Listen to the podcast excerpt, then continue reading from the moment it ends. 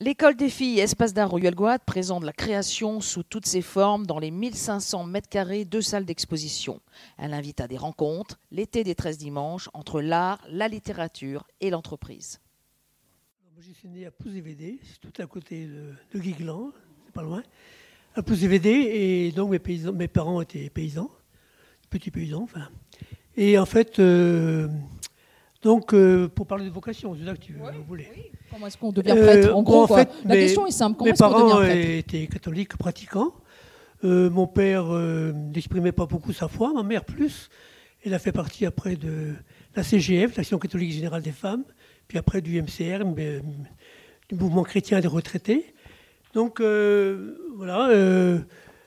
en fait, moi, j'étais initié à la foi, comme Anne aussi sans doute, très tôt, quoi, hein, par euh, la prière, la messe du dimanche, euh, le catéchisme, euh, que je faisais à l'heure du midi parce que j'étais à l'école publique, à Pouzévédé. Eh, eh, il n'y avait pas d'école privée en 1900. Il n'y avait pas d'école catholique. Il n'y avait pas d'école privée catholique, oui, en 1940.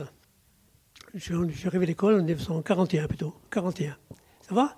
C'est l'autre siècle, hein alors, 1941, euh, donc, j'allais au catéchisme à l'heure de midi, quoi. Hein. donc, euh, très vite, on mangeait vite, et puis euh, après, on allait au catéchisme. Bon, et puis après, en fait, on, a persuadé mes parents que c'était important qu'ils aillent à l'école, que j'aille à l'école privée catholique, parce que donc, il y a eu un, sursaut, là, quoi, hein, après la, guerre, en 45, et donc, j'étais pensionnaire à l'école de Pouescat, l'école Saint-Joseph de Pouescat, en 44. Je suis parti en 44, de 44 à 47. Alors, ce qui m'a marqué, d'abord, euh, à Pouzévédé, il y avait un prêtre qui s'appelle Marc Guillavard, je crois que c'est Marc, qui était quand même euh, un paysan, un ancien paysan de Plamenec, euh, donc du prêtre plus tard. À l'époque, c'était pas fréquent. Hein. Et en fait, je pense qu'il communiait bien à la vie rurale. Et mes parents l'appréciaient beaucoup. Bon, puis il, a, il était l'un des promoteurs de la JAC à l'époque. 35-45, l'un des, de ceux qui ont démarré la JAC dans le pays. Voilà, puis après, après esclave, j'ai eu la... dire quelque chose, quelques mots sur la JAC Ah oui, jeunesse agricole chrétienne, ça va? C'est un euh, qui, a, mis en forme, en mouvement. Euh, ah oui, qui a mis en route beaucoup de gens ici, qui sont peut-être euh, plusieurs ici ont fait partie de la JAC. Bon, oui, de MRJC après, quoi. Hein. Voilà, et puis après, j'étais à l'école donc à Pouescat. Et là, j'ai eu la chance, c'est vrai, de rencontrer euh, euh, des prêtres euh, dynamiques, et des prêtres dynamiques et qui nous faisaient confiance. C'est étonnant hein, qu'en 40, en 46, on nous faisait faire, nous avions des devoirs en équipe. C'est quand même étonnant. Hein. on nous faisait faire des devoirs en équipe. Quoi. Donc, nous faire travailler ensemble, quoi, nous apprendre à travailler ensemble. On avait un dortoir, nous étions les grands, hein, nous avons 12 ans, 11 ans, nous étions les grands. Allez. Et le nouveau dortoir qui avait été construit en 46 à Pouescat était confié, était autogéré par les élèves. C'est extraordinaire. Hein autogéré, il n'y avait pas de surveillant. Le surveillant était là juste pour en cas de pépin, quoi, hein, mais il n'avait rien à dire. quoi. C'est nous qui faisions notre règlement et qui déterminions ce que nous faisions le soir, soit travailler ou bien jouer aux cartes ou jouer au domino. C'est beau, hein et en fait. Et vous faisiez quoi Et vous faisiez quoi le soir ah ben, Ça dépendait, quoi. On, déterminait le mercredi, le, samedi, euh, voilà. Ce qu'on faisait, oui, mais c'était nous qui déterminions l'heure du coucher et tout, quoi. Et moi, je garde un souvenir formidable de cette école-là. Et donc aussi des prêtres, quoi, hein, que. Euh, bon, là, j'étais. Euh, oui, bon, ce qu'on peut dire, oui. et puis après. Donc c'est là, vers 10 ans, que j'ai pensé à être prêt. Mais je ne sais pas comment j'ai pensé à ça. Je ne sais pas comment j'ai pensé à ça. Parce que mes parents n'ont jamais, jamais, pensé à ça. Ils n'avaient aucune idée. Ils n'auraient jamais pensé que, leurs enfants, que l'un de leurs enfants soit prêtre. Dans ma famille, il n'y a, pas de prêtre. Euh, il y a bien une tante religieuse, mais autrement, non. Et donc, euh, je ne sais pas comment, euh, ou peut-être les prêtres de, de Ou, euh, il y avait ce que disait Anne tout à l'heure, il y avait une évidence, quelque chose de l'ordre de l'évidence, ou c'est un Non, je pense qu'il devait euh, remarquer quoi, que j'étais, bon, je me réussissais bien à l'école, et puis voilà, et puis que, bon, j'étais par ailleurs, oui, bon, j'étais enfant de cœur, je faisais partie de la chorale, bon, ben oui, mais ça c'est normal, quand on veut être actif dans l'église, il faut bien faire quelque chose, quoi. Hein. Et donc, voilà, donc j'ai pensé à être prêtre comme ça, à 10-11 ans, et donc alors les prêtres, les, prêtres de Poescat, ils ont expliqué à mes parents qu'il fallait qu'ils aillent dans le second, au lycée, quoi, à Saint-François, quoi. À Saint-François de Mais autrement, j'aurais jamais été au lycée. J'aurais été paysan comme mon père, c'est tout. Hein. À l'époque, c'était en 47, c'était pas, c'était comme ça. Donc je suis allé à Poescat, non, à l'Est-de-Main. Et puis là, euh, j'ai eu la chance de rencontrer encore un autre prêtre, euh, Claude Fallin, que d'autres connaissent ici, que, un prêtre aussi dynamique, euh, ouvert, qui, m'a, qui nous a fait découvrir en sixième l'Évangile, Jésus-Christ. Donc, la sortie du catéchisme, déjà, moi je trouvais ça formidable, quoi. Que c'était plus le catéchisme avec questions et réponses, on découvrait Jésus vivant, quoi. Bon, voilà. Et puis après, bon, j'étais clairvoyant, c'était une manière aussi d'être actif, quoi. Après, j'ai eu la chance encore de rencontrer euh, un autre prêtre, Maurice Dillasser, avec qui j'étais euh, avec qui j'ai été militant au GEC, Jeunesse ouvrière chrétienne, jeunesse étudiante chrétienne, quoi. donc en, seconde première. Quoi. Qui est le, frère, Maurice de, qui est le frère, de François Dillasser. Voilà, François Dillasser, dont la peinture se trouve ici. Quoi. Voilà, et donc, euh, avec lui aussi, découvert, le, on a eu la chance de faire des voyages pendant les vacances, et donc découvrir les cathédrales. Euh, de France, les châteaux de la Loire, et puis après Rome, et Venise, tout ça. C'est formidable. Voilà, mais c'est donc euh, des prêtres comme ça qui m'ont marqué. Quoi. Et puis, euh, bon, je crois que c'est sûr. Et puis après, bien, euh, après, je suis rentré au séminaire. J'ai décidé à la fin de terminale de rentrer au séminaire. Mais j'ai pas l'impression, quoi. Enfin, tu disais quoi Bon, que la vocation était. enfin, venez de, parents ou venez. Mais ça, c'est normal. Enfin, chacun a son histoire, c'est quoi. Bon, bon j'ai décidé d'aller au séminaire. Et puis, donc, au bout de, au bout de deux ans, eh bien. C'est quoi le séminaire pour un ah. jeune après le bac? C'est eh quoi? bien, le séminaire de Quimper, c'est pour. eh bien, ça représentait à l'époque. Eh ben, c'est le séminaire, c'est l'école de formation. C'est Saint-Cyr, quoi. c'est Saint-Cyr. L'école de formation des prêtres, quoi. Ah oui c'est Saint-Cyr, en fait, hein, c'est ça. Hein. Euh, comment euh, Donc, c'est le lieu où on apprend, euh, on réfléchit donc ben, au fondement de notre foi. On réfléchit donc à l'écriture, on, regarde de près bien ce que c'est que la Bible. Et puis aussi donc l'histoire de l'Église, donc la théologie, donc tous ceux qui ont aussi les théologiens, donc les gens qui ont raisonné comme la foi aussi, quoi, qui essayent de voir les, enfin, sur quoi repose la foi chrétienne. Et puis, eh ben, l'Église aujourd'hui aussi, quoi. On découvre tout ça pendant, pendant six ans. Pendant six ans. À l'époque, il y avait donc 100 prêtres, 100 séminaristes, hein. Jacques, c'est ça, non? À peu près. Une centaine de, séminaristes à, Quimper, quoi. Donc c'était quand même une communauté euh, euh, vivante, quoi. C'était une communauté stimulante, hein. Voilà, et bon, ça, m'intéressait bien les études. Et puis, euh, j'ai eu la chance déjà aussi de commencer à exercer un peu ce que pouvait être le, travail du prêtre. D'abord, première année, on, était, pendant un mois, on était moniteur dans une colonie, dans une colonie de vacances comme séminariste. Donc, euh, déjà un petit peu de travail de futur prêtre. Et puis après, surtout, alors, ben, c'était la guerre d'Algérie, quoi. Donc, je suis parti au service militaire. En... Tu peux nous, raconter ce que tu nous as raconté tout à l'heure, ah l'arrivée, l'arrivée, non, Déjà, donc tu, tu pars. en mai 56, je suis appelé. Je suis appelé en mai 56 pour le service militaire. J'arrive, je suis appelé à Nantes, à la, au régiment d'infanterie coloniale. Ça va.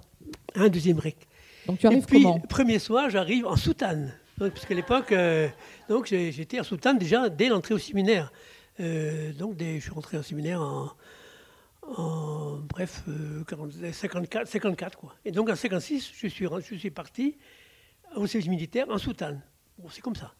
Et j'arrive donc au quartier militaire.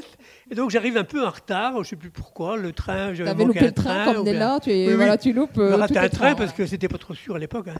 Et puis, donc euh, j'ai quand même eu le droit de manger le soir. Euh, donc on m'a fait manger à la cuisine. De, la caserne. Quoi. On m'a dit, tiens, il y a, tu, tu, vas là-bas, tu, retrouves, tu trouveras bien toujours un casse-route. Bon. Et bien sûr, je rencontre là des, les cuisiniers, des, des, soldats, des, militaires qui avaient fait la guerre d'Indochine. Quoi. Donc ils étaient là, bon, euh, c'était les cuisiniers. Quoi, hein. Alors tout de suite, ils voient un séminariste débarquer, bien sûr, à soutane. Alors ils demandent tout de suite, quoi, la deuxième phrase, mais Dieu, il n'existe pas, c'est pas possible ça. Euh, voilà, c'était des soldats qui rentraient d'Indochine. Pour eux, ah l'expérience d'Indochine était la preuve bah, que Dieu n'existait pas. Oui, enfin, bon, et puis aussi, euh, oui, oui, euh, bon, j'étais loin de tout ça. Hein. C'était les, les, les, les, qui avaient fait la guerre d'Indochine. Et donc, bien sûr, moi, j'ai prouvé pendant par A plus B que Dieu existait, hein, parce que moi, j'avais appris ça pendant deux ans, hein, toutes les preuves de l'existence de Dieu et puis que de Jésus-Christ. Bah, bon, je ne sais pas si j'étais content de moi, mais enfin, je ne sais pas si j'étais convaincu. bon, enfin, c'est comme ça. Je ne crois pas que ça ne suffit pas d'une soirée comme ça. Voilà. Et puis après, euh, donc huit mois à Nantes, et puis après euh, l'Algérie, euh, la guerre d'Algérie dans l'infanterie coloniale. Bon, en fait, j'ai pas eu de vraiment de, de, combats difficiles. Moi, j'ai pas eu à vivre ça. J'étais aussi dans les convois, donc euh, danger d'embuscade, bon, ça aussi, enfin, mais j'étais en fait responsable du foyer, quoi. Bon, c'est comme ça, parce que euh, étant séminariste, bon, il s'est compté. en principe, il doit être honnête aussi. Bon, donc, responsable du foyer central. Donc, j'ai acheté pendant, deux, pendant 22 mois des camions de bière. des camions de bière que je redistribuais après dans les compagnies, quoi. Voilà, ce qui me permettait d'aller voir les, copains, quoi. Et puis là, j'ai aussi quand même l'expérience aussi de d'être, de l'exercice, enfin, de, d'un futur prêtre. C'est vrai que j'étais avec d'autres, des militants de la JOC, Jeunesse ouvrière chrétienne, de la JAC, Jeunesse agricole chrétienne, que j'ai rencontré là-bas. On a mis en place des groupes de réflexion et de prière. En fait, c'était ça, on faisait des groupes de prière, mais c'était l'occasion pour nous de, de, parler. C'est-à-dire qu'on se, retirait dans un coin de, pas de la caserne, c'était un coin de la ferme ou bien un coin de, voilà, ça, du camp pour, euh, pour, pour prier ensemble et puis pour réfléchir, quoi, pour discuter. Quoi. Et c'était important ça parce que pour monter le moral, quoi, hein, et, puis aussi pour avoir un peu une, certaine, euh, euh, un certain regard critique aussi sur ce qui s'est passé. Quoi. Voilà. Et puis après, bien, J'étais ordonné prêtre en 61. Donc tu es à la fin de la guerre d'Algérie, tu reviens Oui. Donc Dieu existe Et je rentre du nouveau séminaire, oui, parce que bon. Dieu existe toujours. En fait, euh, oui, euh, enfin. c'est bien. Ne pas commencer les de moi. Mais c'est vrai, Dieu existe toujours, oui. Enfin, crois, bon, oui, je n'ai pas été bouleversé de ma forme. Bon, j'ai continué parce que bon, j'avais été heureux de faire ça en Algérie. Et puis donc, bah, j'ai poursuivi ma, mon apprentissage, ouais, donc de, encore deux ans ou trois ans à, trois ans encore au séminaire de Quimper. Et puis, euh, après là, j'ai fait un stage aussi à, Port-de-Bouc. Nous, nous incité au séminaire de Quimper à, faire à découvrir des milieux, de, milieux qu'on ne connaissait pas du tout. Quoi. Alors moi, je ne connaissais pas du tout le monde ouvrier, parce que je connaissais le monde rural, hein, étant épouse VD. Et puis, donc, euh, j'ai choisi d'aller à Port-de-Bouc. Si, il y a euh, quelque chose quand même que tu n'as pas raconté ah. pendant la guerre d'Algérie, c'était ce refus d'être officier. Oui, alors. Euh, c'était quoi ce choix pour euh, les séminaristes de rester euh, près des soldats et ne, ne pas, alors que vous aviez, on, vous, vrai que, l'armée vous poussait à devenir C'est vrai que en, nous préparant au séminaire de Quimper, on nous préparait à la guerre d'Algérie et on nous avait incité à refuser d'être officier, quoi, rester avec, avec la troupe, quoi, avec tout le monde, quoi, avec à la base, quoi. Et je trouve que c'était bien, quoi. Et en fait, c'est vrai qu'à Nantes, après, on, nous étions 10 12 séminaristes à Nantes de différents séminaires, hein, de Vendée, de Maine-et-Loire. Et un jour, on a été rassemblés par le capitaine. Il nous a dit Ah, ce serait bien quand même, donc nous, incitant à, rentrer dans une école de préparation pour être officier quoi, en Algérie. Quoi. Et en fait, euh, on a tous refusé, quoi, en fait. Hein. On a tous refusé. Et, et, au séminaire de Quimper, on nous avait incité aussi à refuser, quoi, à rester. C'est bien, je trouve que c'était c'était euh, des choix que. Là, c'était la vocation du prêtre de rester. Oui, euh, oui, de rester plutôt à la base, de rester à la base et ne pas, voilà. Bon, et puis après, bon, euh, après j'étais prêtre, bon, dans différentes paroisses de Brest, et puis en même temps j'étais engagé surtout dans avec le monde ouvrier par la JOC, Jeunesse ouvrière chrétienne, que j'ai accompagné à Brest, à Chartres, à Paris, puis l'Action catholique ouvrière. Bon, voilà, je suis surtout engagé. Voilà. Et puis, je suis en retraite depuis 2010. Ça va? Et, et, ça prend sa retraite, hein, un curé Après quoi? Dieu, euh, Je veux vraiment que Dieu arrête d'exister. C'est pas possible. Hein. Donc, mais les engagements, c'est toujours, c'est toute une vie. Bravo, bravo. Donc, un engagement à vie, oui. Donc, euh, c'était quoi tes engagements auprès du monde ouvrier? Est-ce que tu peux nous en dire plus? Mais même, pendant, avant la retraite, ça veut dire quoi être engagé auprès du monde ouvrier? Ça veut dire quoi? Ah. à, lieu d'avoir, parce que là, vous avez tous des sigles, Joc, Jacques, Jacques, mais dans ça veut dire quoi physiquement, matériellement, dans le quotidien, dans le résultat, dans les ça veut dire quoi Donc euh, accompagner des, par exemple des jeunes à la JOC pour les éveiller, pour d'abord les rendre attentifs à leur vie, les éveiller à l'action, à l'action militante, leur faire découvrir ben, les organisations syndicales, politiques, voilà ça. Et à la CO, l'action catholique ouvrière avec les adultes, c'est plus pour réfléchir au lien entre leur engagement euh, syndical, politique et la foi en Jésus-Christ et l'Évangile. Voilà. C'est ça, en gros. Enfin, euh, on peut développer, quoi, hein, bien sûr. Euh, tu peux développer un peu? Tu peux nous en parler un petit ah peu? euh, Donc, oui, éveiller à ça, et puis éveiller aussi à la foi chrétienne, et puis faire découvrir ben, un Jésus-Christ plutôt vivant, quoi, un Jésus-Christ en lien avec la vie, quoi, et pas seulement, ben, pas seulement des, une religion dans, dans, les églises, quoi, dans le culte, quoi. C'est plutôt une religion dans la vie, quoi. D'accord. Hmm. Et donc les jeunes que tu prenais en charge, c'était des jeunes qui venaient déjà au catéchisme, qui étaient non, non, que tu allais... à la GOC, il y avait de tout. Il y avait des, des jeunes qui avaient été qui au catéchisme, mais d'autres aussi qui n'avaient pas été au catéchisme. en général, c'était des des jeunes loin de l'Église. Et donc, euh, bah, il s'agissait aussi, d'abord de de les rencontrer dans leur vie, quoi. Et puis peu à peu aussi, quoi, ben, de leur faire découvrir Jésus-Christ par l'Évangile. Tu as peut-être, tu peut-être euh, cette, euh, cette idée, ce, ce, but par des, des cas. On a parlé de Nella, on a parlé d'Anne euh, avec Raymond. Peut-être que tu as d'exemples de jeunes comme ça dont la vie a été modifiée par ton engagement auprès d'eux? Oui, il y a des jeunes, par exemple, que qui sont devenus aussi prêtres par, la JOC. Oui, par exemple, Jean-Louis, je vois de il y a plusieurs qui sont devenus prêtres par la JOC. D'autres sont devenus, ont été militants syndicaux, politiques, qui ont été Tino Cadran, qui a été adjoint au maire à Brest, qui a été euh, conseiller général, député. Et puis voilà, euh, Gérard Cabon, enfin bon, il y a d'autres comme ça, quoi, à Brest, et euh, que, que j'ai accompagné, quoi. Voilà. Et depuis la retraite, maintenant, tu as toujours des engagements Alors, je réponds aux, besoins, aux appels qui me sont faits pour, bien sûr, célébrer la messe le dimanche ou dans les maisons de retraite. Et puis aussi, euh, oui, pour, sur tout ça. Puis autrement, bien, ou accompagner encore de l'Action catholique ouvrière, une équipe, deux. Et puis autrement, bien, ces engagements dans la société. Je suis en lien avec, euh, donc, par la 4ACG. j'ai découvert ça, j'ai découvert le donc euh, l'association des anciens, des anciens appelés en Algérie euh, en 2008. Et puis, euh, contre la guerre. Anciens appelés en Algérie et leurs amis contre la guerre. Et puis donc, et là en 2010, j'ai participé au comité de rédaction d'un livre quoi, de témoignages, Guerre d'Algérie, guerre d'indépendance, parole d'humanité. Voilà, c'est donc, c'est une association assez euh, bon, je trouvais ça extraordinaire parce que j'ai trouvé ça, euh, trouvé leur, témoignage en 2008 dans Ouest France. Et puis, ce sont des paysans du, du Larzac qui ont, se sont dit en 2004 on refuse, on va, on va toucher notre pension, mais nous, on n'a pas besoin de cette pension-là, 600 euros, 700 euros par an, euh, parce que nous, on ne veut pas de cette pension-là, parce qu'on était d'accord avec la guerre d'indépendance en Algérie, avec, euh, avec les Algériens pour qu'ils demandent leur indépendance. Donc cet argent-là doit revenir à l'Algérie. Bien sûr, pas, pas à Bouteflika, hein, mais, à des associations. Et donc, euh, on verse toute notre pension pour euh, soutenir des associations de développement en Algérie. Et puis, dans la foulée, eh bien, on s'est aperçu que les anciens appelés en Algérie étaient restés dans le silence, dans le silence par rapport à ce qu'ils avaient vécu. Et donc, on, leur a, on les a invités à écrire leur témoignage.